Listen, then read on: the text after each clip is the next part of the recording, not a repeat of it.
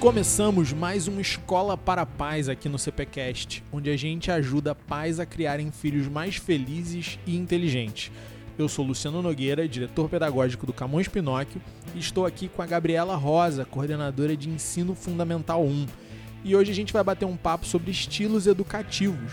Se você já se perguntou se você é rígido demais, se você é permissivo demais com seu filho, hoje o episódio foi feito especialmente para você. E para conversar com a gente, temos um convidado especial, que é diretor do Colégio Porto Real e faz um trabalho voltado para o desenvolvimento de virtudes e como auxiliar pais a educarem seus filhos melhor. Com vocês, João Malheiro. Então, boa tarde, bom dia, boa noite. Gente, eu sou um educador apaixonado há mais de 30 e poucos anos. Tá? Acho que está chegando aos 40 anos já. Como passa rápido esse tempo. E eu comecei muito cedo, evidentemente, quando ainda era muito novo, é, dando catequese num morro aqui no Rio de Janeiro, né, no Morro Dona Marta, lá em Botafogo, e que lá que eu me encontrei como professor, fiquei muito feliz, vi que as criançadas gostavam das minhas aulas, Aí fui fazer a primeira administração de empresas na USP, né, porque eu sempre sonhava em ser um empresário.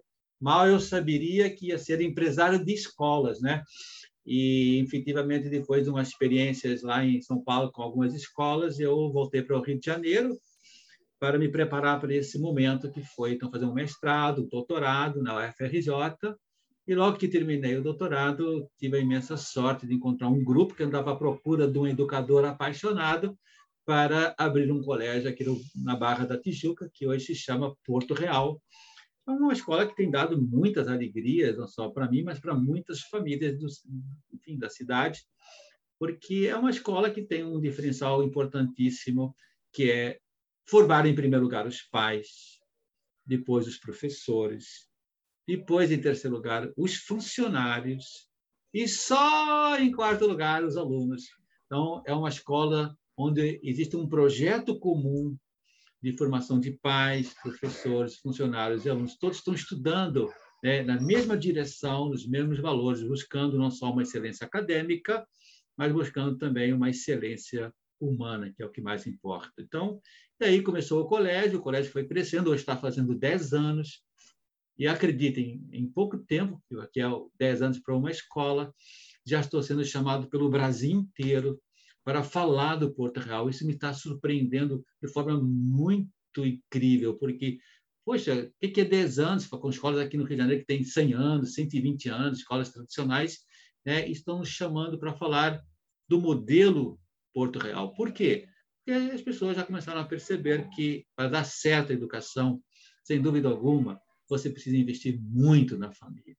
Precisa ajustar vários modelos educativos, que é o tema da nossa conversa de hoje.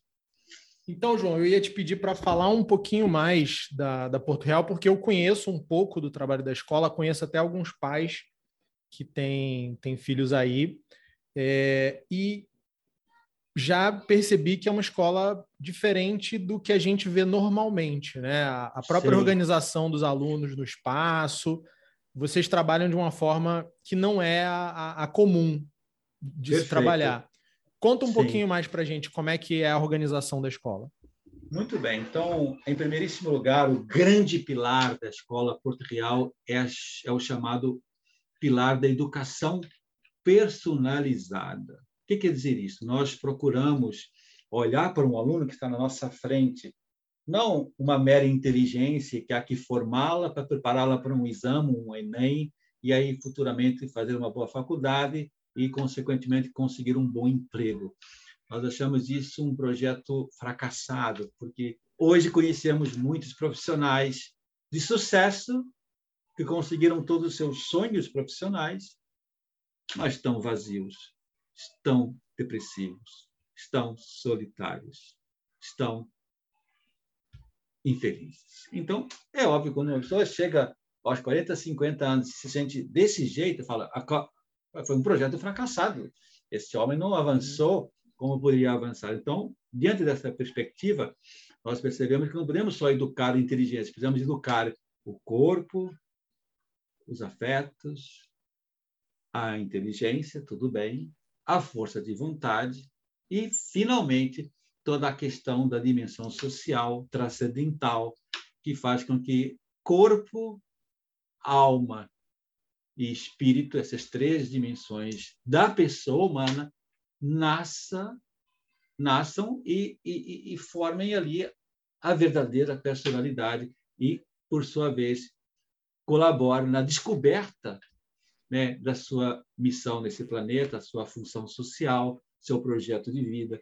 Então, é óbvio que quando então, uma escola tem esta dimensão, ela tem outro olhar, tem outro pico, outra motivação, e, portanto, vai procurar. E nessa educação personalizada, também veja que dentro dessa pessoa há alguns aspectos que têm que ser meio que respeitados, como é a sexualidade. A gente percebe que dentro da pessoa, né, o desenvolvimento, é, é, pois, de uma menina não é no mesmo ritmo, não é no mesmo caminhar, não é na mesma forma de aprender que um menino.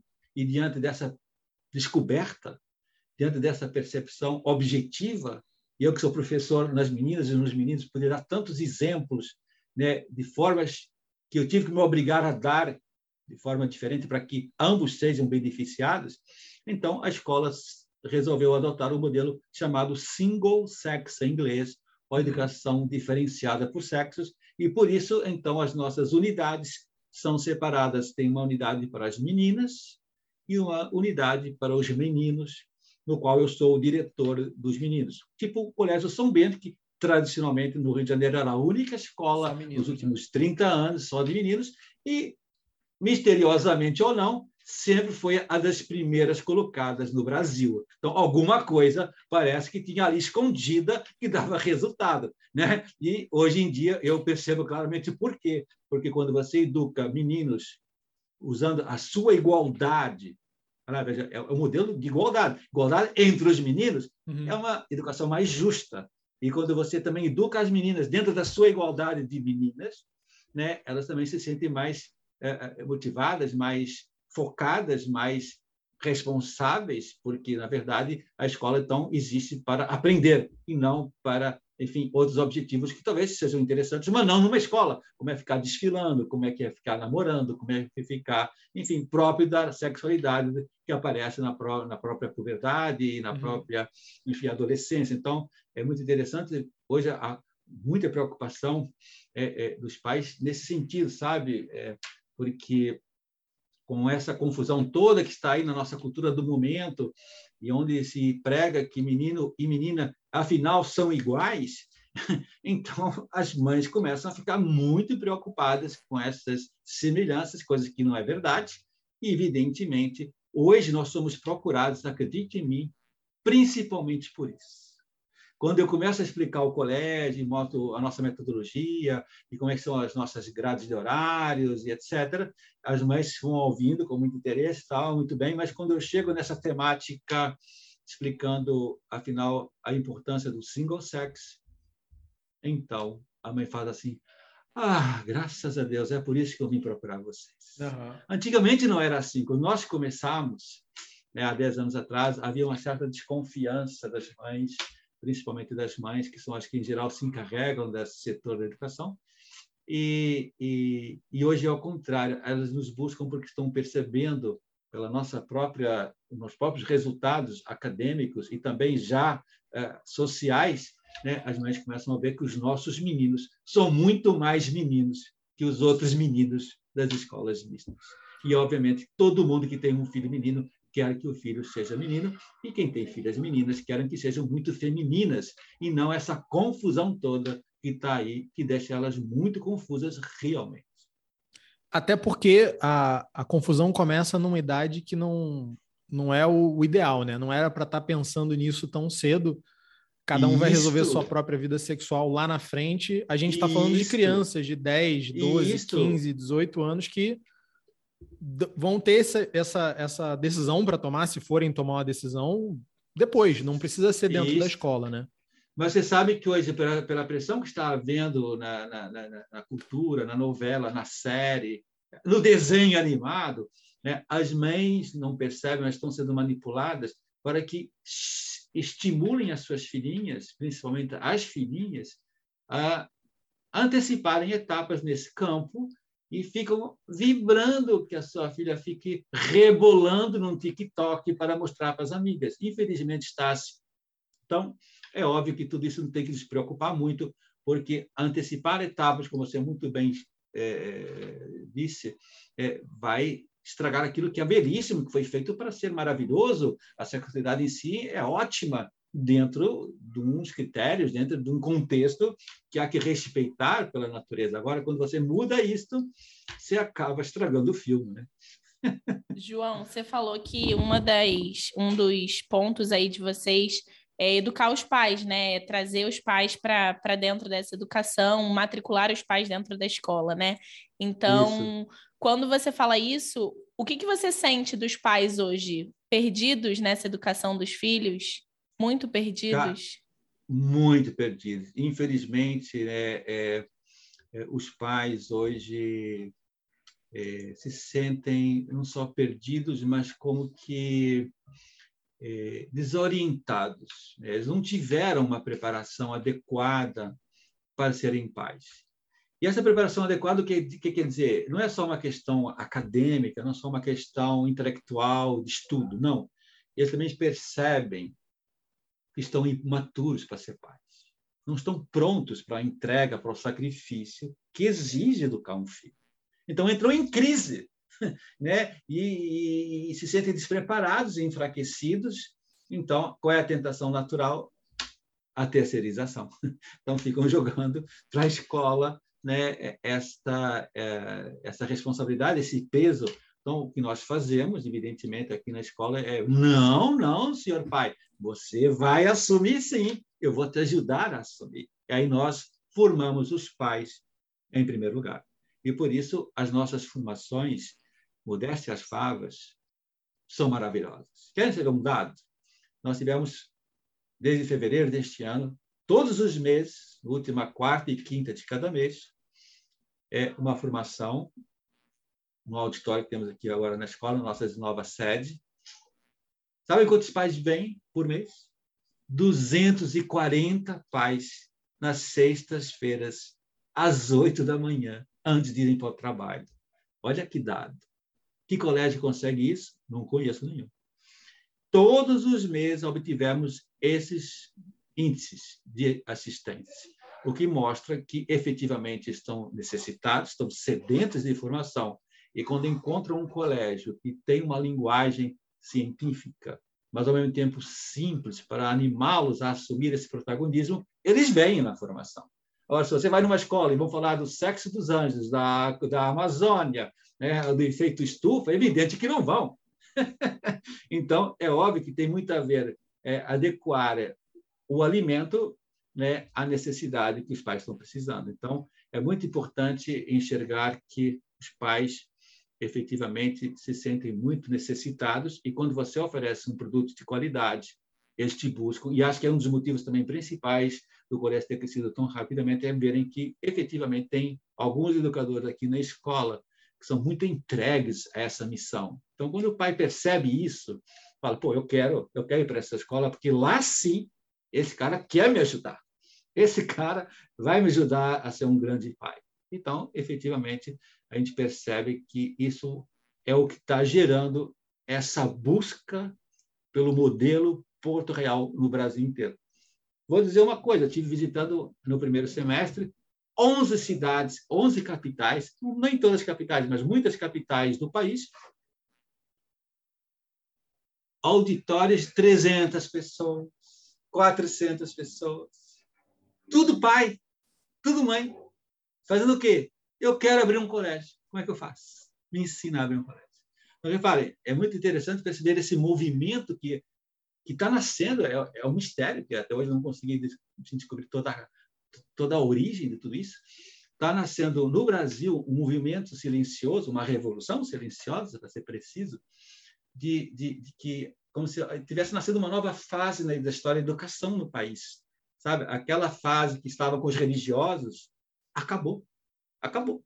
Todas as escolas de religião estão acabando, todas estão agonizando, todas irão fechar nos próximos 20 anos. Isso não é uma profecia, é uma realidade. Porque não tem vocação, não tem irmãos, quem é que vai tocar essas escolas? Esse é o motivo de fundo dessas escolas estarem falindo.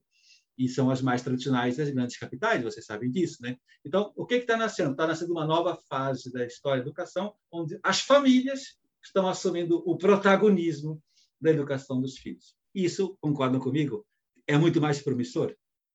Sim. Inclusive, a gente vê hoje que a maioria das escolas é, que eram tidas como confessionais alguns anos atrás, elas têm apenas o nome, né? Elas não têm de, de religiosas mais nenhuma nada, nenhuma e característica. Os coordenadores, os coordenadores são ateus.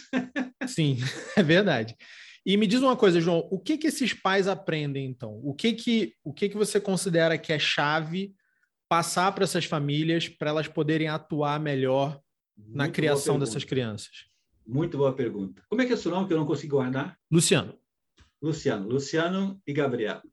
Então, ó, Luciano, é, é, eu fui o responsável pelas três primeiras formações deste ano, fevereiro, março e abril. Tá? Então, eu vou falar com propriedade, porque eu que dei as três palestras para esses 240 pais de cada vez.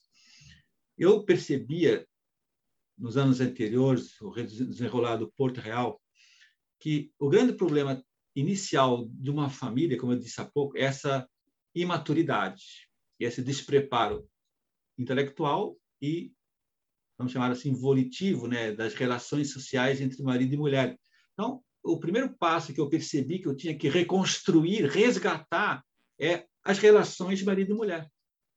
Então, o primeiro tema desse mês foi como reconstruir o amor matrimonial. Olha que interessante. Parece que não tem nada a ver né, com a escola, né? parece que é papo de igreja, né? Não, tem não. Tudo a ver. É que se eu... Pois é, é que quando uma família não está bem resolvida, é, eles não estão fazendo um projeto pedagógico conjunto. E é um dos primeiros sinais de que, que a criança vai dar defeito na escola é quando começa a aparecer um problema em casa. Exatamente. Todas as nossas crianças que trazem problema de disciplina ou de aprendizagem, 100% dos casos são os pais que estão com dificuldades no relacionamento. Então, diante dessa descoberta que a gente já tinha feito alguns anos uhum. atrás, ele falou assim: eu tenho que começar por aí. Então, primeiro tema, como reconstruir o amor. Segundo tema, como fazer um projeto pedagógico fruto desse amor. Então, eu ensinava eles na prática a construir no próprio lar um projeto para um filho de 0 a 5 na educação infantil e um outro modelo de 6 a 10, de Fundamental 1, e outro modelo de Fundamental 2 e médio, que são três modelos de de, de, de assim, de, de, de aspectos que eu tenho que me questionar, que tenho que estudar, que tenho que acompanhar para que o meu filho vá evoluindo corretamente. Então, eu ensino o pai a fazer isso para que quando ele venha na escola fazer a tal da tutoria que nós fazemos com todos os pais do Porto Real, a cada três meses vem ao colégio fazer uma tutoria trimestral. Então, o projeto educativo do Porto Real case com o projeto educativo da família, haja um casamento perfeito, de maneira que família, protagonista, escola, como consultora e assessora, façam esse trabalho conjunto. Então, a criança vai muito bem, obrigada, porque ela vê a mesma linguagem, vê a mesma virtude, vê os mesmos valores, ela se sente muito apoiada e a criança, então, vê que a escola é uma extensão do próprio lar. E isso é o ideal. Então, primeiro tema, resgatar o amor. Segundo tema, falar, pois, do projeto educativo. Terceiro tema, quais são depois as funções da mãe e do pai na execução desse projeto? Olha que coisa lógica. Então, uhum. Ele mostra que, de fato, alguns, algumas, algumas funções são mais da mãe, efetivamente, algumas funções são mais do pai, e outras são pois combinadas, são em função dos dons e especializações de cada um, etc. E eles ficaram muito felizes com essa trilogia inicial das nossas comemorações desse ano.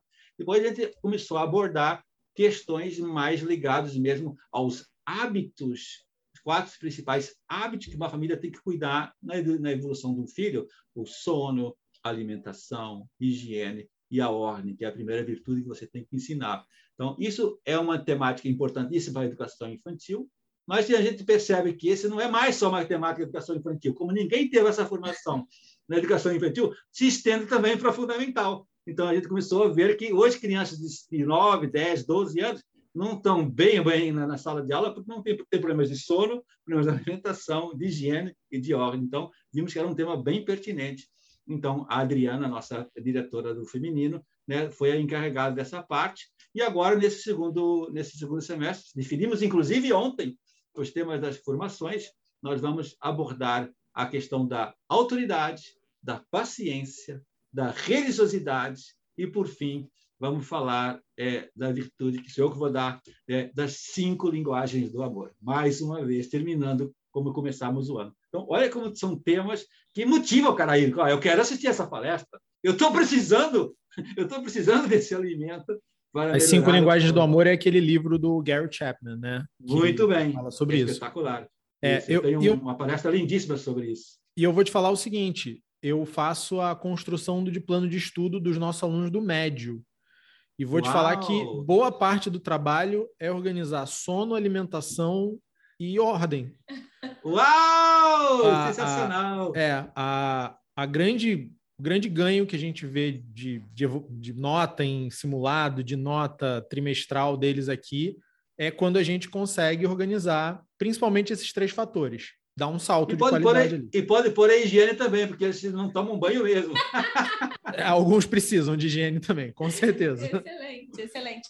Nesse, nesses dias atuais, no, no que a gente tem agora atualmente, João, a gente vê muitos pais é, trocando um pouco da educação que eles deveriam dar para os filhos, é, sendo permissivos demais, né? Dando em troca muitas coisas, permitindo muitas coisas e não entendendo o mal que eles fazem para os filhos com isso, né? Não entendendo que estão furando aí esse plano educativo que deveria pensar em outras coisas e não nisso. Como é que, vai, como é que a gente arruma um pai permissivo, por exemplo? Como é que a gente troca isso aí? Quais são os resultados? Então, um pai permissivo, a gente tem que sempre mostrar para eles que, em primeiro lugar, um, uma grande dose de, de compreensão, mostrando, pai, tem que perceber que quando você vive desse jeito, permitindo tudo, não proibindo nada, é, é, pois é, tirando todos os, os, os, apuros do filho que tem na escola, na, que tem é, na vida social, quando é muito, muito excessivamente bondoso e complacente. Quando a gente mostra para os pais que tem que ter muito cuidado com essas festas de hoje, com todas essas viagens é, da escola, quando a gente vai mostrando, sabe, pai, que o seu filho está sim já vendo pornografia, que o seu filho já está sim bebendo nas festas, que já está beirando um passo nas drogas. Quando você mostra para os pais que essa permissividade por mais aparência de carinho, é um verdadeiro egoísmo, o pai, o pai toma um choque. O pai acorda, o pai cai na real. E então a gente tenta ajudar o pai a, a cair na responsabilidade e no protagonismo que a gente falava há pouco. Porque é isso, né? É muito fácil perceber que quando os pais são permissivos, é, os filhos ficam muito fracos. E a gente mostra isso para os pais. Veja, o seu filho super distraído, a tal da hiperatividade que tanto se fala hoje, que tem índices altíssimos. Tem escola com 30% de hiperativos. O que, que é isso, gente? Quando era um, um dado que dava antigamente 3, 4% de uma escola. O que aconteceu quando a gente vê filhos deprimidos, é, solitários, taxas de suicídio elevantes rapidamente. O que, que acontece quando a gente vê pois, meninos indisciplinados enfrentando professores, enfrentando autoridade, enfrentando, enfim, os mais velhos, os avós? Quando a gente vê, pois, pessoas todas desmotivadas, todas sem querer nada é, de que vale a pena, sabe? Quando há o desfrutar da vida. Então a gente mostra, pai, você que construiu esse monstro, você que construiu esse monstro com toda essa permissividade. Então, quando a gente dá um choque elétrico nos pais, quando são bons, eles acordam. Quando eles já estão totalmente indiferentes e contaminados, de fato é difícil mudá-los. Então, a gente espera que aconteça a tragédia para furar essa bolha. É a primeira pancada da vida, né? Que, que Isso, vem aí. Que é uma gravidez com 12 anos, é a primeira prisão. É uma peça é, da é, polícia, é, é, isso aí. É a peça da polícia, é expulso da escola. São vários fenômenos que vão acontecendo hoje, que está muito comum. que o pai cai na real e, e, fica depois desesperado, coitado, e eu tenho muita pena deles. Mas eu sempre procuro mostrar, olha, mas lembra que a gente conversava? Lembra que a gente te avisava? Lembra que você fugia da formação? Lembra que você evitava a tutoria? Pois é, agora aí está a conta cara que você tem que pagar. E, em geral, coitado, os pais sofrem muito, porque eles reconhecem o erro depois da tragédia. É, e, pessoal, quando o João fala na questão da, do acesso à pornografia, do consumo de álcool, da utilização de drogas, ele não está falando de 16, 17 anos, não. não a gente está falando aqui, sei lá, a partir de 9 anos de idade, 8 anos de idade, se a criança tem acesso a um celular, ela já está assistindo pornografia. Daqui a pouquinho, com 12, 13, numa festa, ela já está bebendo, ela já está experimentando aquele primeiro cigarrinho dela, e isso não acontece quase quando já é maior de idade, não. Tem muito tempo aí em que isso vai, vai acontecer. E depois, desintoxicar, tirar o vício é muito complicado. Os pais têm que perceber. Eu trabalhei a minha parte, a maior parte da minha vida como educador, desses quase 40 anos que eu estou envolvido, eu diria que talvez uns 25 foi só com crianças de 14 aos 25, até o fim da universidade, né? a fase de ensino médio, a vida universitária foi a melhor parte, a minha maior parte da vida como educador. Então, quando chegavam esses jovens, eles já estavam todos estragados, todos intoxicados, mas todos, sabe? Eu tenho dados recentes que hoje 96% do menino tem contato com a pornografia diária. É um dado muito estranho, gente. Sabem quantos sites pornográficos tem atualmente hoje? 800 milhões de sites. Nossa. Eu tenho esses dados agora, posso passar para vocês, do índice de pesquisa de Lisboa, Portugal, que me mandaram semana passada. É, é, é, quem quiser acompanhar esses dados, está no, no, no, site é, dauclick.pt. Dá o clique tudo junto, uhum. ponto .pt. Você vai lá e vê esses dados ligados à pornografia que são assustadores. Muito Se bem. Tem 800 milhões de sites é porque tem muita gente acessando, né? acessando. né? muita gente acessando. E os dados que vão dar é tudo, cada vez, isso é o que me chamou mais a atenção nesses dados, é tudo crianças entre 8 anos, 10 anos, 8 anos, 10 anos, que, obviamente, depois, quando eu pegava na adolescência, percebia que eles estavam muito estragados. E os pais começam a ver o desespero. Tudo isso é que acorda e vem pedir ajuda. Eu falei, mas agora? Agora que o seu filho já está viciado? Agora que o seu filho já não consegue nem olhar para uma menina com respeito, que já pensa em sexo, qualquer menina é, tá, tá, é uma coisa horrível. Então, como é que uma pessoa dessas vai estruturar depois um casamento estável? É muito, muito difícil. Os pais é, sabem que educar dá trabalho, né? Ninguém disse que seria fácil, mas é necessário, né? Você falou dos quatro hábitos, é, dá trabalho implantar também os quatro hábitos, mas lá na frente, para recuperar esse adolescente perdido, dá muito mais trabalho. Então... Muito, muito. Você sabe que eu costumo dizer, né? Acho que você, eh, Gabriela, já me ouviu falar isso em outros momentos. É, o pai que efetivamente se esforça nos primeiros dez anos de vida, com muita exigência, cobrança, sabe, sem negociação, sem permissivismo. Então, há um certo desgaste mesmo, porque a criança dá muito trabalho. Depois, dos 10 aos 80, é céu de brigadeiro. Mas, Por outro lado, o pai que foi permissivo, como a gente falava anteriormente, liberando geral, etc. Os 10 primeiros anos são gostosos mesmo. O filhinho é maravilhoso, é um doce de bebê e tal. Mas depois, os outros 70 anos são anos de cruz. Então, façam as contas e vejam o que vale mais a pena. É uma questão até de bom senso, né? Deixa eu te perguntar outra coisa, João. É, a gente falou dos negligentes, né? E a gente tem muito também, e é isso está um pouco relacionado a, a qualidade de vida também do pai, a nível, nível social, mas a gente tem os pais autoritários, né? Muitos Sim. pais autoritários. E qual é o caminho aí para os pais autoritários? Quem são esses pais? Então, em geral, pais autoritários, eu costumo, é, assim, detectá-los como famílias mais humildes, que não tiveram uma boa formação, não tiveram escolaridade, coitados, não tiveram as mesmas oportunidades que talvez muita gente, é, enfim, do meio cultural mais, mais elevado. Então, quando o pai está despreparado intelectualmente, por não ter tido formação, não ter tido uma boa educação, Então, a gente sabe que o pai se sente muito vulnerável, muito enfraquecido. Por que, que é o autoritarismo? O autoritarismo é a pessoa que usa da força para educar um filho, ao invés de uma boa argumentação, de uma boa direção, né, de um bom aconselhamento, que é próprio da boa educação. Então, autoridade é o pai que tem bastante conhecimento sobre como educar um filho, e então, sabendo o que é o melhor, pela sua autoridade, pelo seu conhecimento, eu, eu, eu, eu, eu traduzo a autoridade por conhecimento. Quanto mais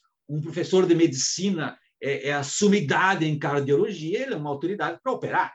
Um, uhum. não sei, um, um, matemático que é autoridade né, é, em algum determinado área da, da matemática, ele tem, pois, ele é, ele é, uma, é ele é uma referência, ele é reverenciado nos congressos, etc., porque ele, é, ele sabe muito. Então, a autoridade sempre está associada ao conhecimento. Então, uma autoridade na educação é aquele pai que efetivamente teve uma ótima educação, instrução, e soube depois colocar em prática isso na evolução do filho.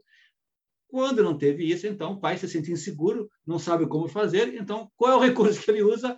Né? Né, o chicote, né, o berro, o palavrão, né, a violência física ou até psicológica. Então, naturalmente, quando os pais estão assim, muito mandões, muito controladores, é, é, pois, é, enfim, é, se irritam com muita facilidade e tem toda uma, enfim, uma, uma comunicação muito violenta, é óbvio que a criança vai depois trazer os seus resultados negativos, vai ser sempre uma criança ansiosa, tenebrosa, está sempre enganando os pais, está sempre se, se, se, escondendo, sempre, enfim, é, tendo vida dupla, tripla, quádrupla, porque, enfim, não tem nenhuma confiança nos pais, não se sente à vontade, não gosta de estar na família, vai buscar sempre compensações em outras tribos, em outros grupos, e aí, como sempre, né, é, o tráfico é um dos grandes acolhedores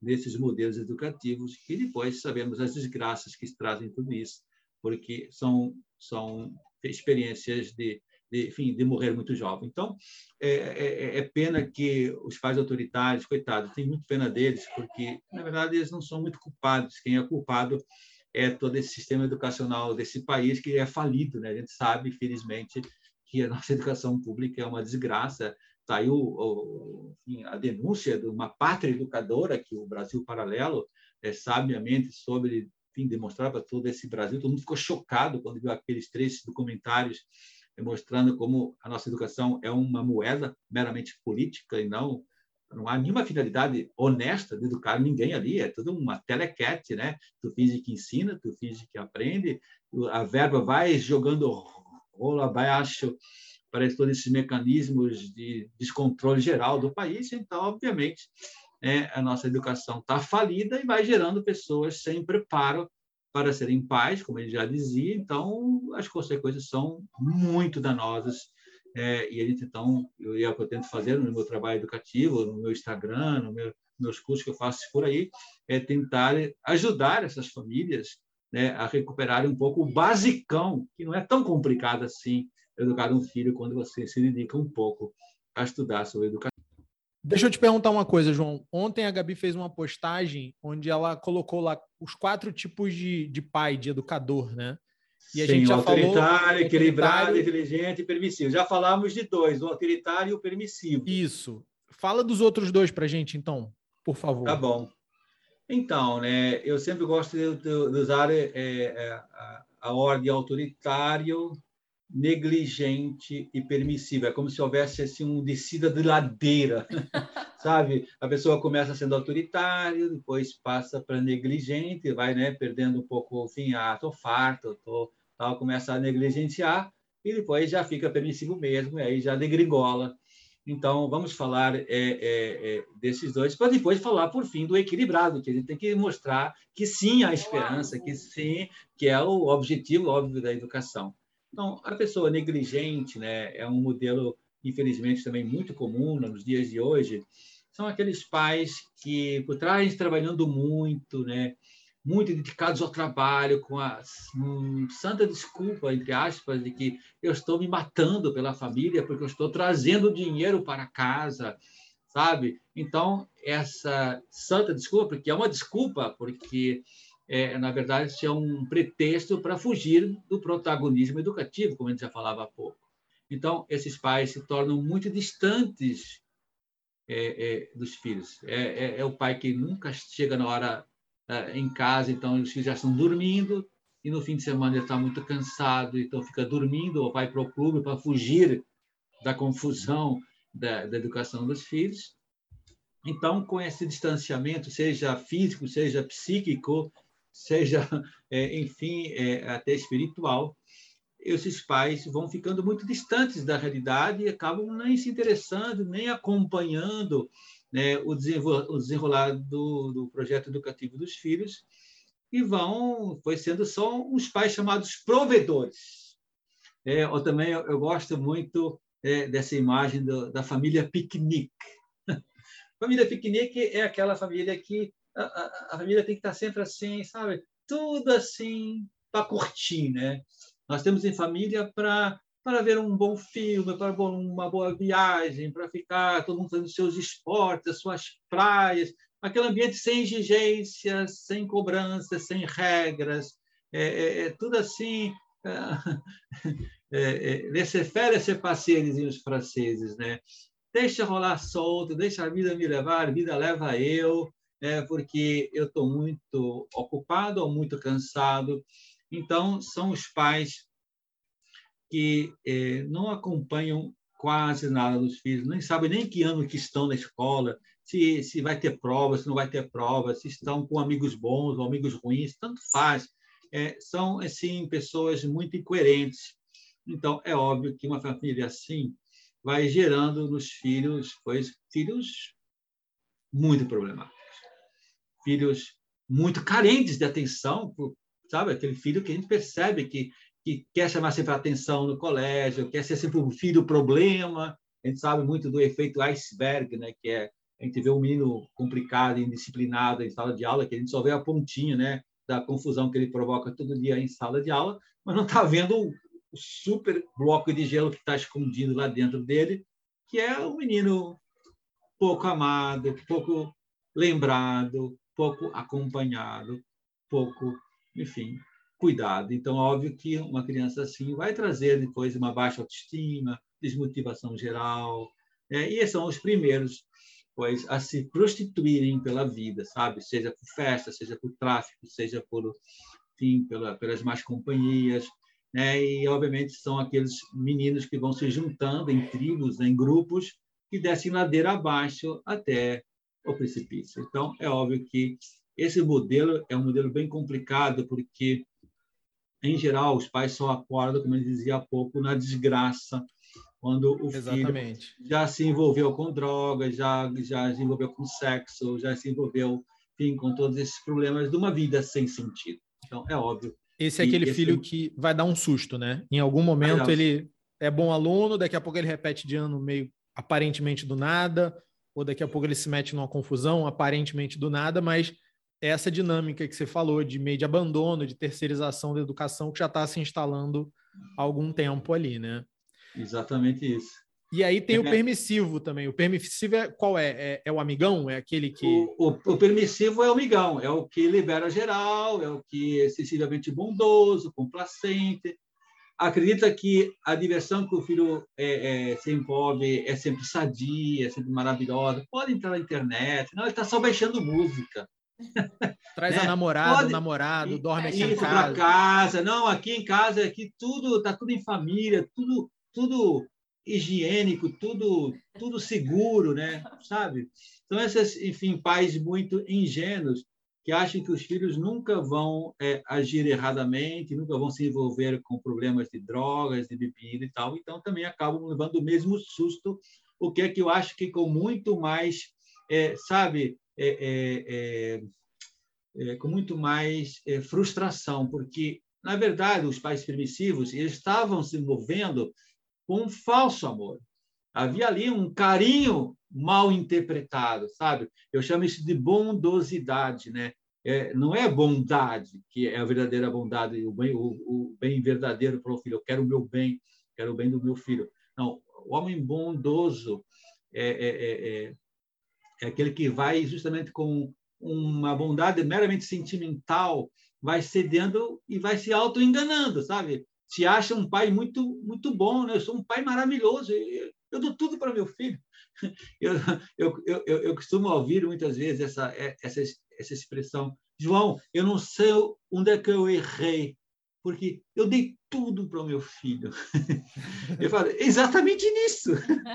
Você errou nisso. Né? Você errou em ter dado tudo para o filho, que você não devia ter dado tudo. Né? E quando você dá tudo, você mata o seu filho. Então, esse é o pai permissivo. Eu costumo Enfim, dizer que ele não foi bom, ele foi bonzinho, né? E isso, exatamente isso. E depois, obviamente, temos que falar dos pais que depois de boa formação, e depois de muita luta, porque a gente tem que lembrar que ser um bom pai é uma meta muito exigente exige muita luta, muita. Por isso eu dizia que tem que estar muito bem resolvido marido e mulher. O amor profundo entre marido e mulher é que vai gerar a força educativa, senão é impossível. E obviamente dentro dessa força educativa vem também a força da religião, a força da fé, a força pois da ação da graça dentro de uma pessoa que que gera energias sobre a natureza, sobrenaturais, que facilitam né, a superação de muitos desafios. Então, é óbvio que os pais que foram tão sendo bem estimulados pelo estudo e pela e pelo empenho, pela, pelo esforço e pela fé, são pais então muito carinhosos, mas sem mimos, pais firmes, mas sem autoritarismo. É, é muito diferente, né? são pais que estão envolvidos no processo educativo, como a gente falava há pouco, pais que estabelecem normas, poucas, mas concretas, na vida de família, nos deveres escolares, têm diálogos quentíssimos com o filho, né? dando pois é, é, luzes, orientações, previnem de perigos, aconselham é, pois experiências da sua própria vida pessoal, é, enfim, vão ajudando o filho a conquistar, atenção para esse termo que eu adoro, a sua liberdade interior. Um pai verdadeiro tem que acreditar que o filho tem internamente uma potencialidade imensa com a sua liberdade, que é essa capacidade de eu racionalmente descobrir o que convém para mim, mesmo que eu não goste, e depois tem uma imensa possibilidade da força de vontade, né, de colocar em prática, se lutar, se conquistar esse poder de ser bom. Olha que expressão! A liberdade é um poder que não vem de fábrica. Eu tenho que conquistá-lo com o exercício da virtude. Aí é toda a temática que nós fazemos aqui no Colégio de Porto Real, que é uma matéria, uma disciplina como matemática, história e geografia, virtudes, que a gente vê tão importante quanto o conhecimento acadêmico. Então, um pai que educa muito bem o filho nessa direção, naturalmente a gente percebe então filhos com essa capacidade de fazer as boas escolhas e com o tempo essas boas escolhas, atenção, vão gerar vão gerar as escolhas existenciais. Aquelas escolhas que têm relação com o que eu quero ser, porque eu fui educado para me encontrar e já sei quem eu sou. E quando eu descubro quem eu sou, eu já sei quem eu tenho que amar. E dentro desse quem eu tenho que amar, abre-se um projeto de vida maravilhoso para eu realizar. E essa minha liberdade existe para isso, para eu querer, querer ser o que eu tenho que ser. Olha que coisa linda.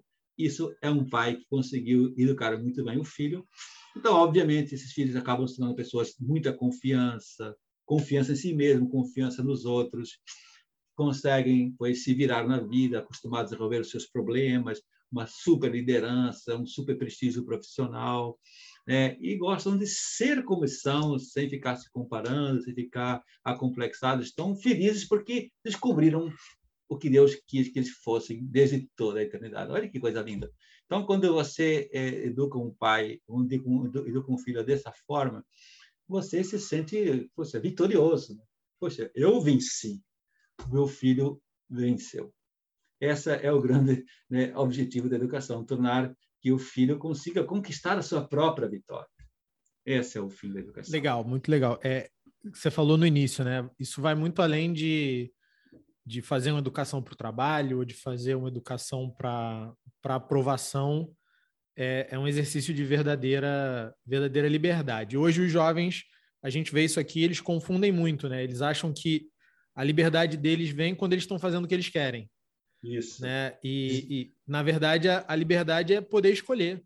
É poder escolher, olha, eu não eu não estou preso aqui nesse hábito, eu não estou preso aqui nesse vídeo, eu não estou preso aqui nessa rede social, eu não estou preso aqui nesse jogo. É, eu posso me divertir, mas eu não tô, eu não sou obrigado a me divertir o tempo todo, eu não sou obrigado a, a estar tá no grupo o tempo todo, né? E isso, para chegar nesse ponto, precisa de muita orientação de quem é mais velho, precisa ter uma figura ali é, de, de autoridade, mas uma figura que saiba usar essa autoridade de uma, de uma maneira equilibrada. Né? É, é muito isso que a gente vê aqui também é, em todos os segmentos. E Exatamente. como você falou também, que eu achei muito legal, é, às vezes, ali pelos dez primeiros anos, né, até o final do Fundamental 1, se a gente for colocar em linguagem de escola, Isso. parece que está indo tudo bem, parece que está tudo certo. Né? Mas chega um ponto que, opa, onde é que o monstro aparece. O monstro, o monstro aparece. aparece. É isso aí. é isso aí. João, Você sabe o que eu costumo dizer é que hoje o jovem acredita que liberdade é me libertar de regras, me libertar de critérios, de mandamentos, é, pois liberdade é deixar fazer o que eu quero. É, é, é, é portanto, é, liber, é me libertar da verdade sobre a minha natureza humana. Eu falo, não, filho, é ao contrário, você tem que justamente buscar a verdade que vai te libertar. É, a verdade vos libertará, a famosa frase. Então, a gente tem que mostrar para o jovem que uma liberdade desvinculada da verdade é uma libertinagem enganosa e autodestrutiva, que é o que acontece na prática. Excelente. João, deixa eu te fazer uma pergunta. Eu sei que perguntar isso vai dar pano para manga, não é o objetivo, daria para uma outra conversa. Mas muito certo. rápido, você falou aí no último que um pai equilibrado, né, um pai que busca educar seu filho dentro das virtudes, busca educar ele para a verdade. Onde é que como que você consegue encaixar isso na educação? Eu sei que vocês fazem aí na Porto Real, tem uma disciplina para isso, mas como é que vocês colocam isso para dentro de casa, para o modelo educativo do pai, esse ensino das virtudes? Então, a gente procura, né, tem vários instrumentos para isso. Né? Em primeiro lugar, é, aqui temos a virtude do mês. Eu sou encarregado então, de fazer toda essa conexão família-escola em relação à virtude. Então, atualmente estamos em agosto, você vem aqui no Colégio Porto Real, está cheio de cartazes aqui pelos corredores, pelo refeitório, em cada sala de aula, nos murais. Virtude do mês, a generosidade. É o tema do mês de agosto. Então, logo no dia 1 de agosto, eu mando via agenda eletrônica para os pais um texto teórico sobre a virtude e depois aspectos concretos e práticos, cinco a seis pontos, que eu tenho que incentivar o filho a pôr em prática em casa. Né? Eu, se eu fosse procurar agora aqui rapidamente, que eu não vou, não vou perder tempo com isso, mas eu vou lembrar de memória, eu sugeria para o pai, procure que seu filho se despreenda esse mês de agosto alguns brinquedos e roupas que ele não está usando mais para poder entregar numa família pobre ou num orfanato aqui do bairro. Primeiro ponto. Procure que o seu filho defina um horário semanal de comprometer-se a ajudar em casa em alguma tarefa doméstica, que é agilizado do tempo. Uhum. Procure que o seu filho organize algum evento na sua família, uma festa, um aniversário, um jogo, para que ele também ganhe é, é, alegria pelo seu talento que ele tem de cantar, de dançar, de fazer teatro, de organizar um jogo. Ele, a generosidade dos seus talentos. Legal isso, né? Procure que o seu filho também, é, é pois seja uma pessoa mais dada com o seu dinheiro. Se já tem o seu cofrinho, faça, peça para ele começar a, a poupar, ou não gastar naquele sorvete, naquele cinema ou naquela roupa, para que ele possa fazer uma doação para a campanha do agasalho que tem na igreja X, ou para que dê um presente para a igreja Y, ou para alguma, alguma família necessitada. Que ele experimente a alegria de doar o seu próprio dinheiro. E, por fim, seja generoso também com ele mesmo, parando de reclamar.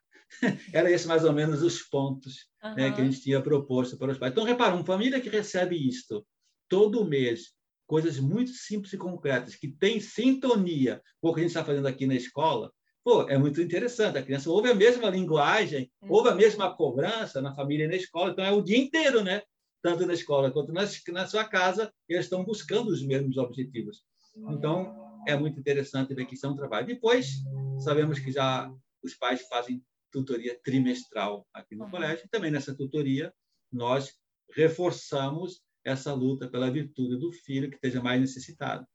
E, por fim, ainda, a gente sabe que nossos alunos, todos eles, não sei se vocês sabem disso, têm um tutor responsável por ele.